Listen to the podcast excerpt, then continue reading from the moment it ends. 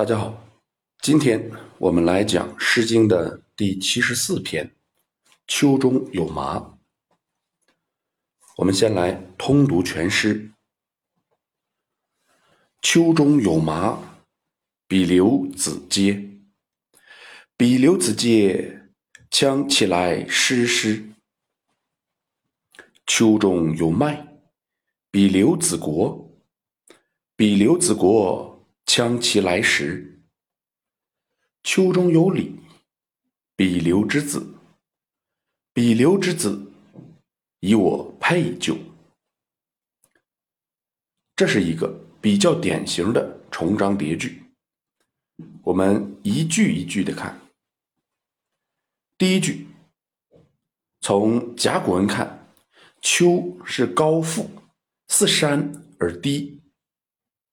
小山中长满了麻、麦和其他草木，这样的地方远离人群，正是男女幽会之所。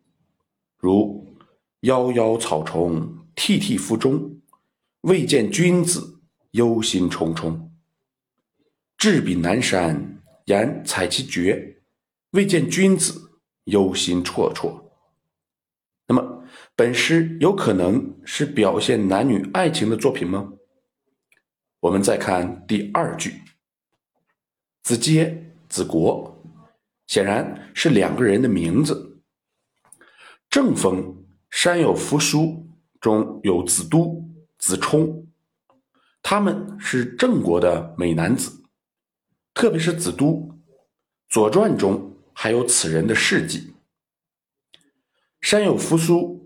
只是用他们的名字来形容某一个男子的美，这里显然也是如此。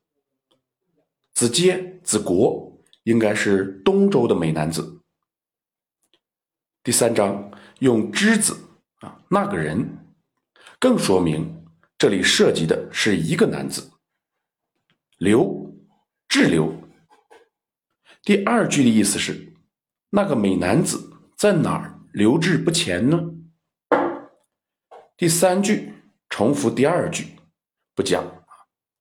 看第四句，羌希望之词，希望他怎么样呢？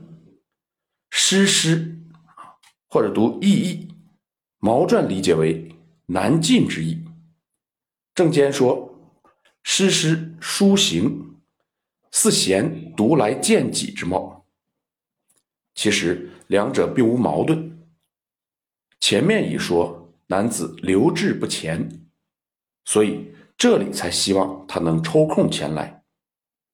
来时是来吃饭吗？表面上是如此。然而我们看角童，彼角童兮，不与我食兮，为子之故，使我不能息兮。可见。这不是一般的吃饭，而是青年男女交往的一种方式，甚至可以说，这里的吃饭有一定的性暗示。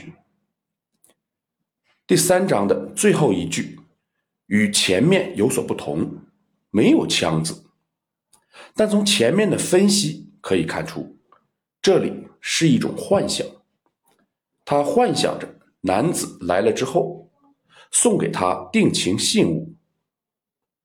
魏风木瓜有云：“投我以木礼，报之以琼酒，非报也，永以为好也。”可见礼和酒相对，是当时恋爱赠物的一种习惯。这样我们就知道，本篇作品是一个女子期待男子与她约会的作品。我们学过的。中风、毛秋都是这个题材的作品，大家可以对照着看。好，今天我们就讲到这里。如果您听着感觉不错，希望您能够分享给别人，谢谢。